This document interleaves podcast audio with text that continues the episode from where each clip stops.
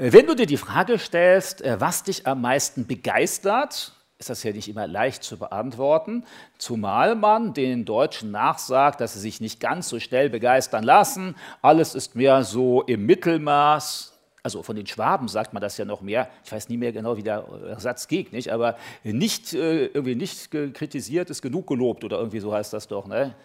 Oder wie heißt das noch genau? Nicht. Ge ja, ja, irgendwie sowas geht das. Ne? Und dann merkt man, okay, das ist jetzt so in Deutschland und ich fühle mich dann auch manchmal als Schwabe. Ne? Denke ich mir dann auch so, ja, genau, so ist das bei meinen Schülern, wenn ich mit denen unterwegs bin, manchmal auch. Dann, äh, dann sage ich, also hier könntest du noch was verbessern, da könntest du noch was verbessern. Und dann manchmal merke ich, oh, es wird immer längeres Gesicht und, äh, und dann sage ich, aber war eigentlich alles ganz gut. Nicht? Aber ja, das geht dann unter und äh, deshalb wir mit Begeisterung. Aber äh, trotzdem, es gibt ja Sachen, die uns bewegen. Da machen wir uns Gedanken drüber, da geben wir Geld dafür aus, da gehen wir vielleicht auch hin, um uns irgendwas anzuschauen. Also viele jüngere Leute dann zu einem Konzert, Manche Ältere dann vielleicht zu irgendeiner Besichtigung. So hatte ich neulich mit meiner Frau die Gelegenheit, waren wir da ein Wochenende in Aachen. Wir beide mögen Geschichte und jemand, der mit Geschichte weiß, was natürlich Aachen, ah, da Karl der Große, nicht? Kaiserpfalz und sowas. Ja. Also, falls euch das jetzt nicht gleich vom Hocker reißt, nicht, wenn ihr sagt, ja, aber, aber ich finde das ganz beeindruckend, das zu sehen, so Kaiserpfalz, boah, so richtig hier aus dem Jahr 800, nicht? da hat Karl der Große das da angefangen zu bauen. Ja, also je nachdem, da investierst du Zeit, du gehst dann hin, wenn dir so etwas gefällt. Und deshalb ist dann ja gut, mal hineinzuhören, so was begeistert dich denn? Also wofür hast du Emotionen, wofür investierst du Geld, Energie? Oder womit würdest du jetzt sprechen, wenn du jemanden so triffst und der ist egal, du suchst das Thema aus und äh, worauf kommt es zu sprechen? Ist natürlich vollkommen klar, wir sind ja hier in der Gemeinde und wenn jetzt Kinderstunde wird, dann würde ich ja fragen, so, wer ist die wichtigste Person der Welt? Und alle würden sagen, Jesus. Weil das ist ja eine Kinderstunde, wenn die einigermaßen fromm erzogen sind, ist ja sehr klar. Und wenn ich dann fragen würde, was ist das wichtigste Buch in der Welt? Die Bibel, ich weiß man dann auch. Und äh, das sind ja so Antworten, die immer wieder kommen, die auch nicht falsch sind, wenn ich aus christlicher Perspektive dran gehe. Jetzt nur die Frage, inwieweit ist das wirklich in meiner Überzeugung vorhanden und inwieweit ist das wirklich in meinem Leben vorhanden? Und jetzt will ich auch gar nicht sagen, das ist dann böse, wenn du gerne an gutes Essen denkst oder an eine schöne Urlaubsreise oder an einen Nachmittag im Garten im Sonnenstuhl oder an einen schönen spannenden Roman. Das ist ja alles auch gar nicht verboten, auch für einen Christen, nicht? Allerdings, wenn wir als Christen leben, dann tut es gut, immer wieder mal neu sich zu vergewissern bei den Dingen, die so alltäglich da sind, wie die Liebe Jesu, an die wir uns gewöhnen und sie vielleicht aus dem Blick verlieren. Das gilt ja nicht nur für Jesus. Manchen kann das auch so vorkommen, der ist Jahre verheiratet und meine Frau und ich, wir sind in diesem Jahr 35 Jahre verheiratet. Und dann kann das mit der Zeit so sein, dann gewöhnt man sich auch an den Ehepartner. Oder wie geht dir das, wenn du verheiratet bist?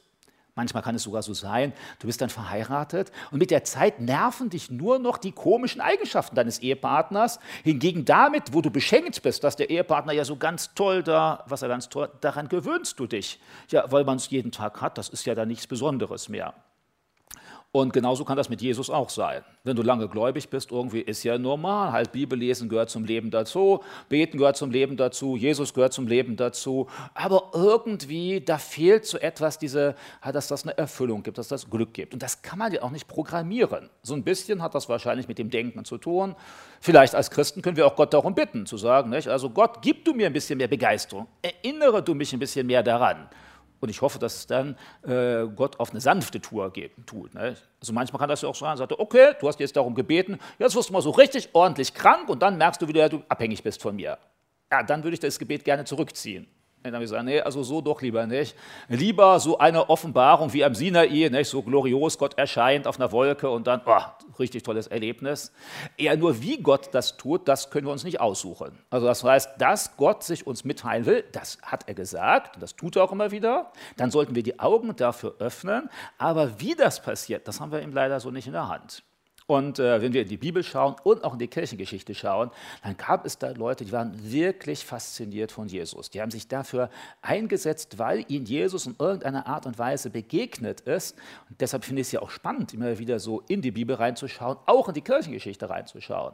Also da gibt es zum Beispiel in der Erweckungsbewegung, gerade wenn wir hier beim Posaunenchor sind, da gab es ja den Posaunengeneral Kulo, der war ja da in Bethel. Und in Bethel war ja der Bodelschwing auch. Wenn ihr von dem Bodelschwing lest, das war einer, der aus adligem Hintergrund kam, der ohne Probleme es hätte zum Minister bringen können in Deutschland. Denn einige seiner Onkel waren Minister. Und sein Vater war auch Minister, Innenminister in Preußen. Kein Problem, die Karriere hätte er machen können. Er wuchs damals auf mit dem späteren preußischen König und deutschen Kaiser. Das heißt, er hatte die besten Connections. Aber dann, als er Jesus begegnet ist, als er gemerkt hat, äh, was Jesus getan hat, geopfert hat, das hat ihn so angesprochen, dass er gesagt hat, diese ganze politische Karriere stelle ich zurück und stattdessen widme ich mich den armen, leidenden Menschen, um denen etwas von der Liebe Gottes weiterzugeben. Das hat er erst in Paris getan wo er dann die Pariser, die deutschen Gastarbeiter in Paris, nicht, damals ging es in Paris wirtschaftlich besser als in Deutschland, und dann sind auch aus dieser Region Leute nach Paris gegangen, haben da Hilfsarbeiten gemacht, keiner hat sich um sie gekümmert.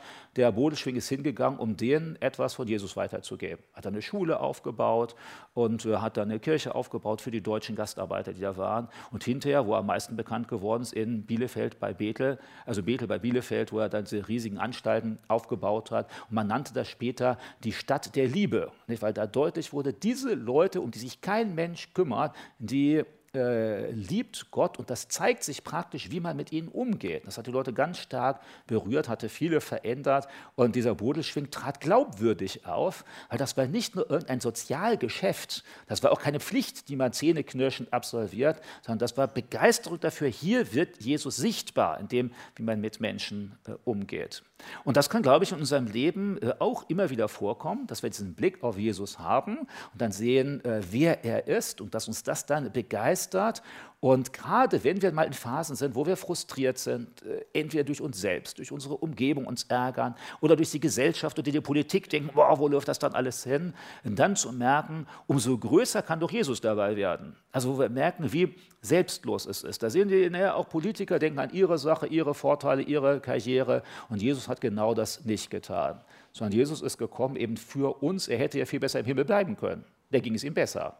Und so herrschen im Himmel ist wahrscheinlich angenehmer, als im schmutzigen Stall äh, in Bethlehem geboren zu werden oder hier zu leben, sich von den Leuten verspotten zu lassen. Und das macht ja einen Teil der Größe Jesu aus. Wo finden wir solche Leute?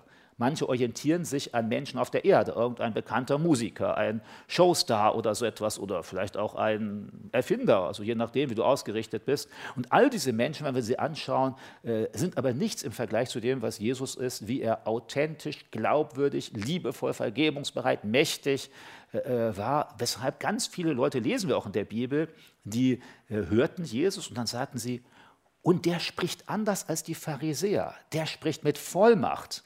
Der spricht authentisch, würden wir heute sagen, glaubwürdig. Und das hat den Leuten ins Herz gesprochen. Und zwar den ganz Gebildeten, wir haben Nikodemus, und auch den ganz einfachen Leuten vom See Genezareth, haben sie gemerkt, da ist was ganz Besonderes da drin. Und ich möchte euch gerne äh, in diesem Zusammenhang äh, einen Bibeltext vorlesen, einen ersten Bibeltext vorlesen. Und den finden wir im Matthäus-Evangelium Kapitel 16. Äh, da ist Jesus mit den Jüngern unterwegs. Das ist ja so drei Jahre lang, sind sie im Norden Israels unterwegs, Galiläa, und häufig tagelang auf Wanderungen. Und hier sind sie zu diesem Zeitpunkt gerade unterwegs in Caesarea Philippi. Caesarea Philippi war diese Residenzstadt eines der Söhne von Herodes dem Großen. Und das liegt an den Quellen des, äh, des Jordans, also das heißt unter dem Golan, ganz im Norden von Galiläa. Und äh, da ist eine recht fruchtbare Gegend, also das ist jetzt nicht so trocken wie manchen anderen Teilen Israels. Und da ist er mit seinen Jüngern, wandert da durch die Gegend. Und dann kommen sie in Gespräche, wie das so häufig der Fall ist und äh, da fragt Jesus die Jünger etwas und die antworten dann auch darauf. Und das lese ich euch gerne vor. Und äh, ja, wer das dabei hat, kann natürlich auch gerne mitlesen. Äh, Johannes, nicht Johannes, Matthäus Kapitel 16, ab Vers 13. Als aber Jesus in die Gegend von Caesarea Philippi gekommen war, fragte er seine Jünger und sprach: Für wen halten mich die Leute, den Sohn des Menschen? Sie sprachen: Etliche für Johannes den Täufer, andere für Elia noch andere für Jeremia oder einer der Propheten. Da spricht er zu ihnen, ihr aber, für wen haltet ihr mich? Also erstmal bis dahin, das geht ja noch ein Stückchen weiter. Also äh, Jesus ist jetzt interessiert zu hören, was die Jünger so über ihn denken, was auch andere Menschen denken. Und äh, damals ist ja das Neue Testament noch nicht geschrieben, das kommt ja nachher. Und jetzt antworten Juden, da denken wir erstmal, die antworten ja seltsam. Da sagen sie, der ist Johannes der Täufer. Wie kann das denn kommen? Ist doch vollkommen klar. Jesus ist doch nicht Johannes der Täufer. Erst müssen wir uns vorstellen, damals ist eine Zeit, in der es keine Zeitung, kein Internet und sonst was gab. Die meisten wussten ja gar nicht, wie Johannes der Täufer aussieht. Sie hatten den nie gesehen, nie ein Bild von dem gesehen. Sondern man hat irgendwie nur gehört, da ist ein Prediger, der tritt auf, der ruft zur Buße, der ruft zur Umkehr. Und dann hören sie, und da tritt auch jemand auf, der ruft auch zur Buße und zur Umkehr. Und manche haben dann gedacht, das sei dieselbe Person. Johannes der Täufer und Jesus ist wahrscheinlich derselbe. Ja, weil sie ihm beides nur vom Hörensagen kannten. Wie ist das mit den alttestamentlichen Propheten, mit Elia, Jeremia? Ja, da wurde ja auch im Alten Testament vorhergesagt, dass bevor der Messias auftritt, wird Elia wiederkommen oder ein Prophet in der Kraft Elias. Später wird Jesus ja auch gefragt und dann sagt er, ja, das war Johannes der Täufer, der ist in der Kraft Elias gekommen und hat vorbereitet, dass der Messias kommt. Aber manche haben gedacht, Jesus sei jetzt der, der vorbereitet. Irgendwie danach würde der große König kommen, auf den man seit Generationen gewartet hat. Und weil die Merk Leute merkten schon, da wo Jesus auftritt, da ist was ganz Besonderes.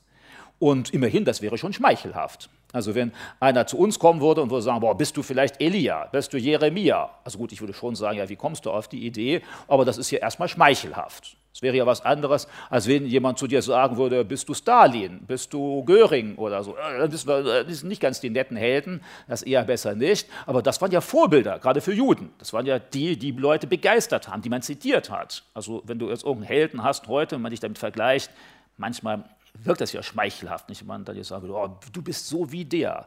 Also je nachdem, was ihr gerne mögt. Nicht? Also wenn ihr Musikerhelden mögt, dann wie dieser Musiker. Oder wenn ihr gerne irgendeinen Politiker mögt, oh, wie dieser Politiker. Und jetzt hätte Jesus ja stolz sein können, so, ah, die Leute nehmen mich für wichtig. Ich bin eine wichtige Person. Und, ähm, aber das bleibt hier nicht dabei stehen. Zu Recht weil Jesus, und als Christen wissen wir das ja im Nachhinein, eben nicht Jeremia ist, auch nicht Elia ist, auch nicht Johannes der Täufer ist. Alles vorbildliche, schmeichelhafte Vergleiche. Aber dann antwortete Simon Petrus und sprach, du bist der Christus, der Sohn des lebendigen Gottes. Und Jesus antwortete und sprach zu ihm, Glückselig bist du, Simon, Sohn des Jona, denn Fleisch und Blut haben dir das nicht offenbart, sondern mein Vater im Himmel. Und ich sage euch, du bist, ich sage dir, du bist Petrus, auf diesen Felsen will ich die Gemeinde bauen. Dann geht das ja noch ein ganzes Stückchen weiter. Und hier merken wir, also der Petrus, der hat es begriffen. Aber begriffen, es geht ja nicht nur darum, die richtige Antwort in der Kinderstunde zu geben. Nicht? So, ah, ich weiß es, das ist die Antwort sondern das, was er hier durch ausdrückt, ist ja eigentlich, ich erkenne dich an als den Christus, ich erkenne dich an als den Messias, ich erkenne dich an als den Sohn Gottes. Und das ist dann schon was ganz Besonderes. Und darauf kommt es ja im Kern am Ende an. Es kommt nicht darauf an, dass wir eine schöne neue Interpretation von Jesus schreiben, wer er ist, und dann Sachen zusammensuchen, so rein akademisch. Das ist nicht falsch, das kann man machen. Aber am Ende die größte Herausforderung für uns besteht ja daran zu sehen, wer ist Jesus für dich? Jetzt kannst du sagen, und dann wärst du im Einklang mit vielen Menschen heute, die würden sagen, Jesus ist einer der bekanntesten Personen der Weltgeschichte. Zweifellos. Also zähl, zähl mir mal, was weiß ich, 20 Personen auf, die vor 1000 Jahren gelebt haben in Deutschland. Ja, bei vielen hört das dann schnell auf, nicht? so vor 1000 Jahren. Also jetzt meine ich nicht vor 1500 Jahren oder 800, sondern 1000 Jahre. Und dann merkt ihr, oh, wird schwierig. Ja. Und äh, bei Jesus, jetzt könnten wir natürlich anfangen, alle Jünger aufzuzählen. Nicht? Johannes, Petrus, und, ja, gut, da haben wir auch welche. Nein, aber da merken wir, es gibt kaum jemanden, der so bekannt ist wie äh, Jesus. Das wäre schon richtig. Wenn du viele Leute triffst, ich treffe manche Leute auch, die sind so esoterisch ausgerichtet und die sagen, Jesus war einfach ein außerordentlich spiritueller Mensch. So drückt man das dann aus. Also, weil der hatte so eine Nähe zu Gott und zum Übernatürlichen und der war auch minimalistisch. Das ist ja auch so ein Stichwort, war heute in Mode Ich hoffe, ihr wisst das, ist ja minimalistisch. Das war ja so. Also wenn einer sagt, äh, dass die Vögel haben Nester, die Füchse haben Höhlen, also wie willst du noch mehr minimalistisch sein? Er sagt, und das Menschensohn hat keinen Platz. Also als selbst so die schöne minimalistische Villa, nicht, wo alles schön leer ist, ist ja noch prunkvoll. Also Jesus war jetzt wirklich minimalistisch. Jesus war ökologisch, könnten wir sagen. Nicht? So im Einklang mit der Natur und jetzt nicht irgendwo das, das Ökogetreide gleich aus dem weg rausgeholt, nicht aus dem Feld und so. Manche Leute würden das so sagen. Manche Leute würden sagen, Jesus ist das ideale ethische Vorbild. Er ist der große ethische Lehrer der Menschheit. Und das wäre ja auch richtig. Klar, Wir merken heute, Deutschland ist geprägt, ob die Menschen das wollen oder nicht, von den Werten der Bibel. Das ist uns ja manchmal gar nicht mehr bewusst, auch den Menschen um uns herum nicht bewusst, wie tief unser, äh, unsere Kultur, unsere Zivilisation in vielen positiven Aspekten äh, von den Aussagen Jesu geprägt ist. Nehmen wir mal nur solche Sachen, die ja auch viele Leute kennen, die gar keine Christen sind, wie die Geschichte vom barmherzigen Samariter. Diese Geschichte vom barmherzigen Samariter ich kümmere mich um einen Menschen, der nicht zu meiner Familie gehört. Ich kümmere mich um einen Menschen, der nicht mal zu meinem Volk gehört. Ich kümmere mich um einen Menschen, der ein Feind meines Volkes ist, wo ich keinerlei Verpflichtung habe, nicht bezahlt werde dafür. Das kannten die alten Germanen nicht. Bei den alten Germanen war das vollkommen undenkbar. Solidarität gibt es nur für die eigene Sippe und das auch nur in gewissen Grenzen. Und daraus ist dann all das entstanden, was wir heute kennen. Ja, dann bezahlt sogar der Staat Entwicklungshilfe für irgendwelche Völker, die weit entfernt sind. Da werden Krankenhäuser gebaut, auch für diejenigen, die sich alleine eine Krankenpflege nie leisten könnten. Daher ist dann auch dieser Gedanke der Genossenschaft. Einer tritt für den anderen ein. Das gab es weder bei den alten Griechen, noch bei den alten Römern, noch bei den alten Germanen.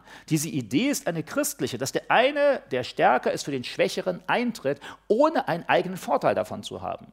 Das ist ein typisch christlicher Gedanke. Der Gedanke, dass wir vor dem Gesetz gleich sind, ist ein typisch christlicher Gedanke.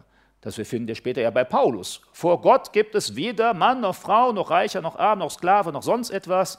Erstaunlicherweise, wir finden das, dass am Ende des ersten Jahrhunderts in manchen christlichen Gemeinden Sklaven Älteste sind. Stellen wir uns vor, da wird die Gesellschaft auf den Kopf gedreht. Da bist du zu Hause und da ist dein Herr, der ist auch Christ. Und jetzt hast du dem zu sagen, wisch den Boden, Jetzt bist du in der Gemeinde und plötzlich der Sklave steht vorne und sagt, das ist die Wahrheit, du musst Buße tun zu seinem Herrn. Na gut, der rächt sich dann nächste Woche. Ne? Nein, sind ja alle Christen, also von daher in Liebe gehen die miteinander um, hoffen wir doch mal. Aber da zu sehen, vor Gott gilt das alles nicht, was irdisch wichtig ist. Ob du reich bist, ob du angesehen bist, vor Gott spielt das eine untergeordnete Rolle.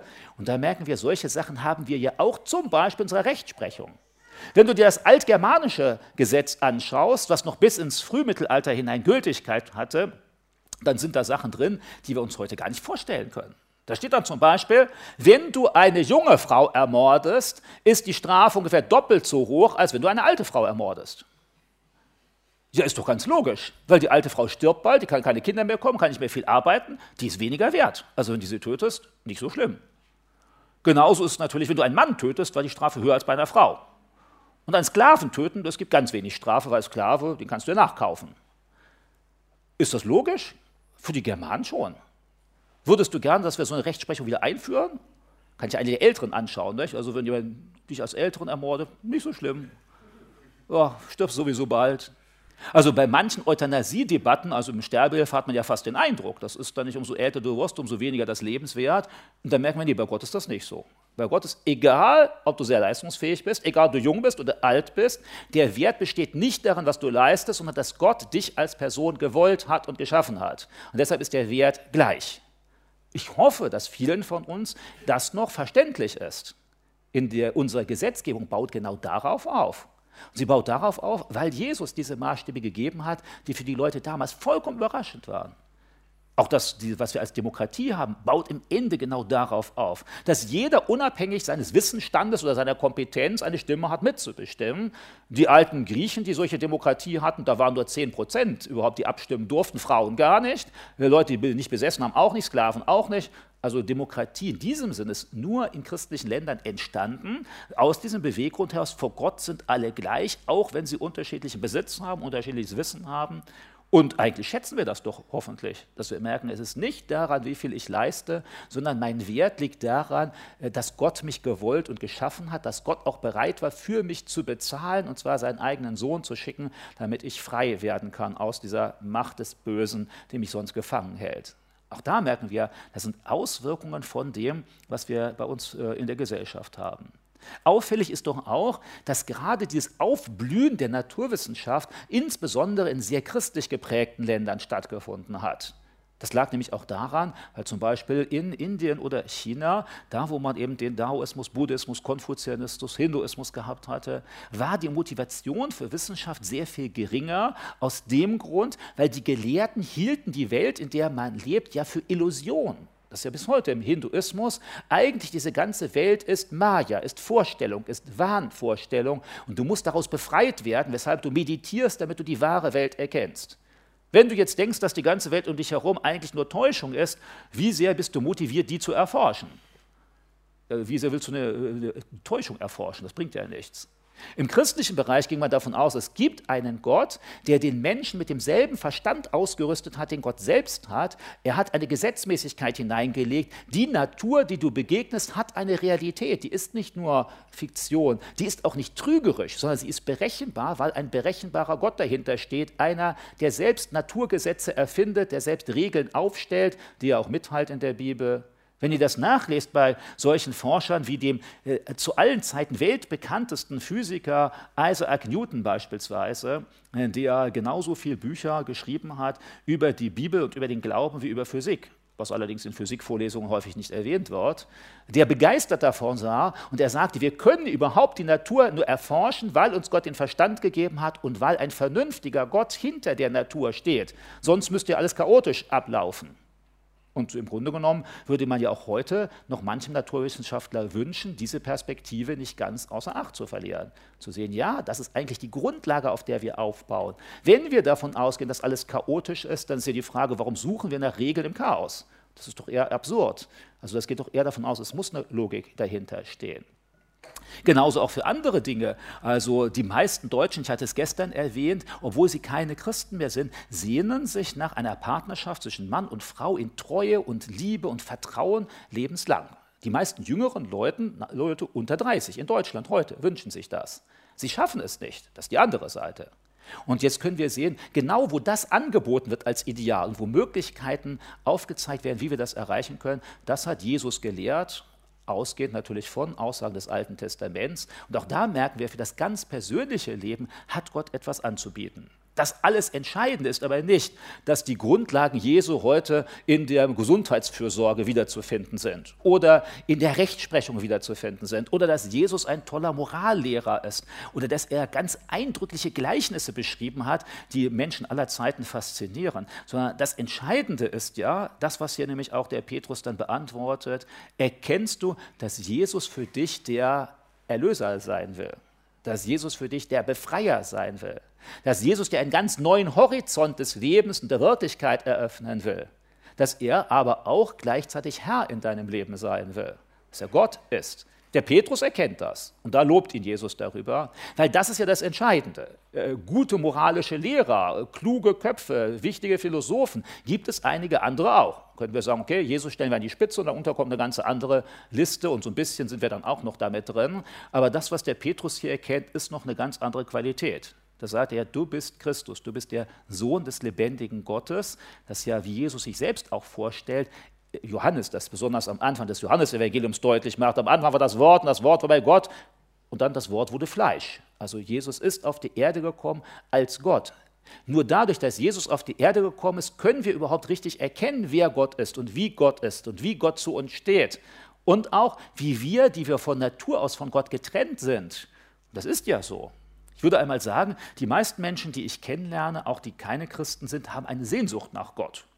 Sie wissen dann manchmal gar nicht, das richtig zu formulieren. Aber das ist die Sehnsucht nach Gerechtigkeit. Wenn du siehst heute in der Gesellschaft, wie viele junge Leute engagieren sich Gerechtigkeit für die Umwelt, Gerechtigkeit für, gegen Rassismus, Gerechtigkeit für soziale Verhältnisse, wirtschaftliche Verhältnisse. Dahinter steckt diese tiefe Sehnsucht, so wie die Welt ist, eigentlich ist es nicht in Ordnung. Eigentlich ist das falsch. Oder schon kleine Kinder manchmal empfinden Ungerechtigkeit. Nicht nur für sich, ich bekomme weniger Kuchen als du, sondern manchmal auch für den anderen. Und das ist aber ungerecht, wie man mit dem umgeht. Und da merken wir, da hat Gott etwas in den Menschen hineingelegt, diese Sehnsucht nach dem Vollkommenen, nach dem Schönen, nach dem Guten, nach dem Gerechten. Aber wir sind von Natur aus davon distanziert und getrennt. Wir können es aus eigener Kraft nicht erreichen. Jede Generation sieht dann neu mit Spott auf die frühere und sagt, boah, haben die aber versagt vor mir. Und sie haben recht. Also das heißt, wenn du jetzt zu den Älteren gehörst wie bei mir, ja, da gibt es manchmal eine junge Generation, die sagen uns, was wir falsch gemacht haben, und sie haben recht. Ist schon traurig, ne? Aber ihr Jüngeren bleibt nicht dabei stehen, ihr macht neue Fehler und die Generation nach euch wird euch dann sagen, wo ihr falsch gelegen habt. So lief die Welt nämlich immer. Das Tragische ist daran, dass man das manchmal nicht merkt. Man denkt sich, ja, aber wir haben es doch jetzt begriffen. Ja, das dachte jede Generation vor euch auch so. Und dann ist man älter geworden, plötzlich hast du gemerkt, oh, mit allem, ja, manche Sachen haben wir jetzt vielleicht besser gemacht als die Väter, aber manche schlechter. Und genauso ist das. Wir aus eigener Kraft, da gab es so viele Modelle schon, wie man die Welt besser gestalten wollte. Das größte Experiment der letzten 200 Jahre war dann ja der Sozialismus und Kommunismus. Endlich wird die Welt keine Klassenschranken mehr. Jeder arbeitet, was er kann und jeder bekommt, was er braucht und keine Besitzenden mehr. Und, und was sehen wir überall, wo man es umgesetzt hat? Überall riesige Blutbäder, Ungerechtigkeit, Unterdrückung. Da wollte der Mensch mit eigenen Kräften das Paradies schaffen und er hat am Ende nur die Hölle geschaffen. Genau da merken wir, das ist das, was die Bibel beschreibt. Wir sind in Distanz zu Gott und wir wollen das Gute, wir sehen uns danach, wir merken, wo wir an eigene Grenzen stoßen und andere auch. Und genau das sagt uns dann Gott, du kannst es eben auch nicht. Diese Sehnsucht ist da, aber alleine du bist zu schwach. Und deshalb musste Jesus ja kommen. Jesus musste kommen, um uns wieder zurück in Kontakt mit Gott zu bringen, um Kraft zu bekommen, Sachen umzusetzen, die wir alleine eben nicht umsetzen können. Weil dann, da wo du Christ wirst, da wo du bekennst, dass du schuldig bist und in Distanz zu Gott bist, dass dann Gott bereit ist, dir zu vergeben und dass dann Gott sagt, jetzt schenke ich dir den Heiligen Geist, der in dir ist. Und manchmal wirst du das merken, du liest vorher in der Bibel und nachher in der Bibel, plötzlich verstehst du Sachen viel besser. Plötzlich dann merkst du, du hast bisher gekämpft, etwas anders zu machen und du hast es nicht geschafft. Und jetzt durch den Heiligen Geist, der erinnert dich plötzlich zum richtigen Zeitpunkt an die Worte Jesu. Der gibt dir denn die Kraft, auch jetzt mal nicht zu schimpfen und nicht zu fluchen, wo das dran ist, geduldiger zu sein, zu vergeben. All die Sachen, die du aus eigener Kraft eben nicht hinbekommst oder nur bis zu einer gewissen Grenze hinbekommst. Denn wenn Jesus Sünden vergibt und die Verbindung zu Gott herstellt, ist das ja nicht alles sondern er will ja auch unser Leben prägen und verändern, sodass wir ein kleines Stückchen vom Reich Gottes hier auf der Erde haben. Und das haben wir ja, indem das Herz des Menschen, das Denken, das Fühlen, das Sinnen verändert wird nach den Maßstäben Jesu. Und plötzlich merken wir auch Sachen, die uns vorher vollkommen aufgeregt haben, regen uns nicht mehr so sehr auf, weil wir merken, das ist es gar nicht wert. Das ist nicht diese Stellung. Oder da, wo uns Menschen aufgeregt haben, und dann erinnern wir uns, ah, wie hat das Jesus noch gesagt, mit diesem Knecht, dem vergeben ist, und dann geht er hin und der, der ihm nur so wenig schuldig ist, dann, boah, du Kerl, ich werde dich hier fertig machen. Und dann plötzlich merken wir, oh, jetzt ist da jemand ganz böse zu dir, nicht? was weiß ich, hat da eine Beule in dein Auto gefahren, du regst dich auf oder hat dann was weiß ich gemacht, was dich aufregt.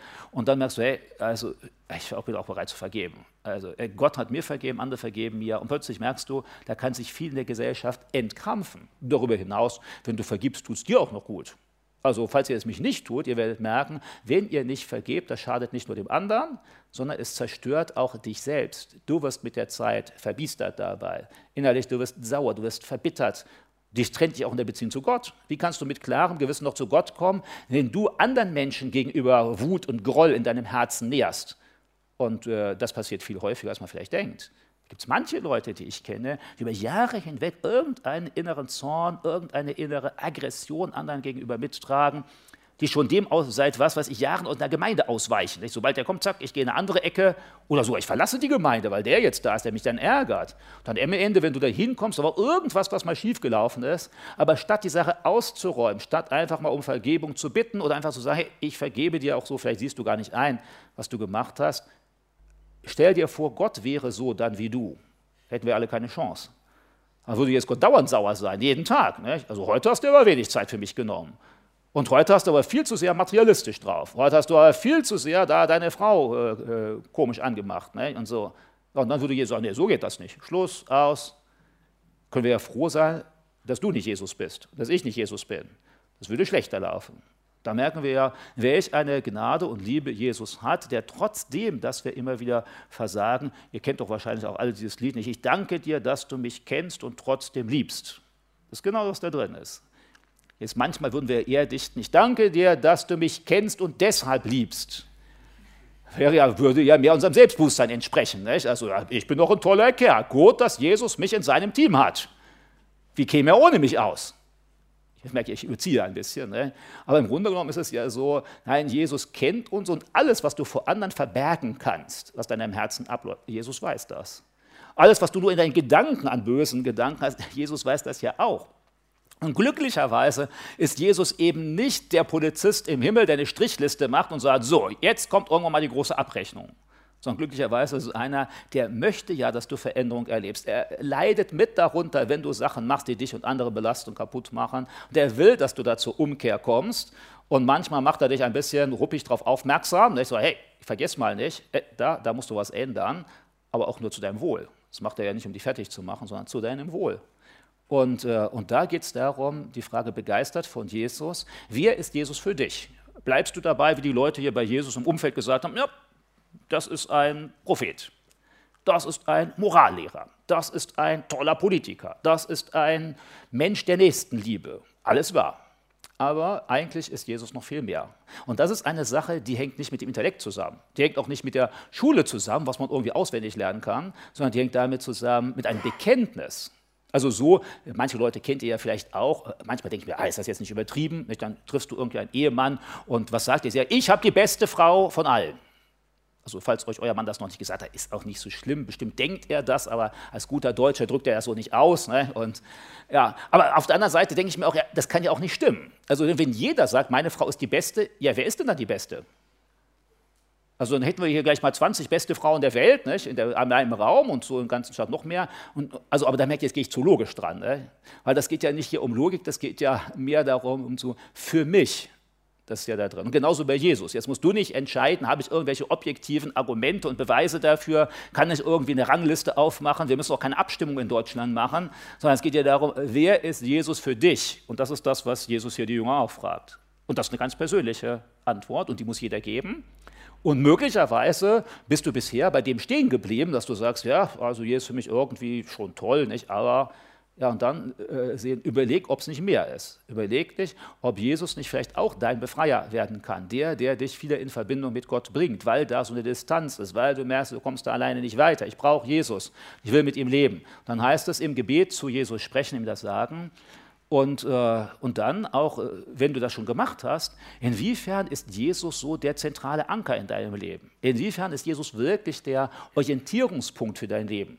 Und dann geht es gar nicht darum zu entscheiden, haben nun Politiker XY die Sache richtig gemacht? Oder hat mein Nachbar die Sache richtig gemacht? Oder hat der Gemeindemitglied da das richtig gemacht? Sondern hast du das gemacht, wie es im Sinne Jesu ist? Und äh, wenn du mit Jesus lebst und dich dafür öffnest, wirst du merken, der wird deine Defizite verändern. Da, wo du ungeduldig bist, wird er dir helfen, mehr Geduld zu bekommen. Da, wo du wenig vergebungsbereit bist, da wird er dir helfen, mehr Vergebungsbereitschaft zu bekommen. Das funktioniert aber nur, wenn du dich von Jesus prägen lässt. Wir lesen das ja schon in der Bibel. Naht ihr euch zu mir, dann nahe ich mich zu euch. Genau, das ist so ein Grundprinzip in der Bibel. Wenn ich mir Zeit mit Jesus nehme, wenn ich mich mit seinen Gedanken prägen lasse, im Gebet, schönen Liedern, mit Bibellesen, mit Gemeinschaft, mit anderen Christen, dann werde ich merken, dass das mein Denken und Fühlen nach und nach verändert. Und das gilt ja auch für den, der schon lange Christ ist. Das kann es auch sein. Man gewöhnt sich daran und irgendwie vieles dieses ganz Besonderen, Faszinierenden an Jesus geht verloren. Und äh, manchmal im Laufe seines Lebens muss man dann vielleicht zurückschauen und sehen, ich habe da viele Sachen in Dinge investiert, die es am Ende in dieser Weise gar nicht wert sind. Vielleicht kennt ihr das auch. Es gibt dann Leute, die sich richtig viel Mühe geben, ein tolles, prächtiges Haus zu bauen. Vielleicht ist das Haus wirklich richtig toll. Aber am Ende musst du natürlich sagen, das wird dich nicht erfüllen. Das wird auch nicht deine Ehe retten. Das wird dich auch nicht am Ende glücklich machen. Das ist einfach ein tolles Haus, was man nicht gering achten sollte. Oder du hängst dir an irgendeinen Menschen, denkst, boah, von dem Menschen bin ich begeistert, vielleicht dem Theologen. Ich habe mir bei YouTube alle Predigten angehört. Oder ich habe alle Bücher gelesen oder so etwas. Kann gut sein. Aber am Ende ist auch das äh, nicht das, was wirklich alles erfüllt, weil auch dieser tolle Theologe, ich hoffe, dass man von dem dann lernen kann, aber der wird dich auch nicht rechten können. Der wird dir auch nicht die Sünden vergeben können. Der ist auch nicht jeden Tag bei dir. Aber bei Jesus ja das Tolle, der kann bei mir sein. Ich kann ihm da meine äh, Seele ausschütten. Nachher werden wir auch noch mal darüber sprechen, äh, so etwas näher. Ja, wie, wie, ist das bei Petrus, der gegen Ende seines Lebens dann sagen kann: Alle eure Sorgen werft auf ihn, denn er sorgt für euch. Also wenn wir uns das jeden Tag so zu Bewusstsein kommen lassen, das ist so eine ganz tolle Sache. Wo hast du sonst irgendetwas, der das zu dir sagen würde, alle eure Sorgen werft auf ihn und der auch zuhört, der Anteil nimmt und der auch noch Situationen verändern kann? Das kann Jesus. Und diejenigen, die schon längere Zeit mit Jesus gelebt haben, die werden davon Geschichten erzählen können. Die werden sagen, ja, da war ich vollkommen fertig und habe dann gebetet und Jesus hat mir Erleichterung gegeben. Ich habe vorhin kurz gesagt, ich war dann so ein Dreivierteljahr im Krankenhaus wegen Krebs, nicht verschiedene Chemotherapie, alles Mögliche. Ja, da ist dann sehr schnell, dass ich dann dazu gekommen bin, ja, wer kann jetzt wirklich helfen? Ja, ich war froh über die Ärzte, super. Die Ärzte konnten mir auch sagen, ja, so und so viel Prozent Wahrscheinlichkeit, sie überleben, so und so viel Prozent Wahrscheinlichkeit, sie sterben. Äh, was hilft dir das jetzt, wenn du ein Bett legst? Ziemlich wenig, denn keiner der Ärzte konnte mal sagen, ja, zu welchen Prozenten gehöre ich denn? Also gehöre ich zu den Prozenten, die sterben, weil ich kann ja nicht so viel Prozent sterben, so viel überleben. Nicht? Das geht ja nicht, entweder oder. Aber dazu wissen, die Ärzte tun, was sie können, aber dann zu sagen, ich kann meine Sorgen bei Jesus abgeben und der hört zu und der gibt mir innere Ruhe und inneren Frieden, was ich da erlebt habe, das ist etwas, wo ich dann merke, da ist Jesus mehr als nur ein Philosoph oder irgendein Name oder sonst irgendwas, sondern dann ist Jesus gegenwärtig hier und heute in meinem Leben und ich kann ihn da erfahren.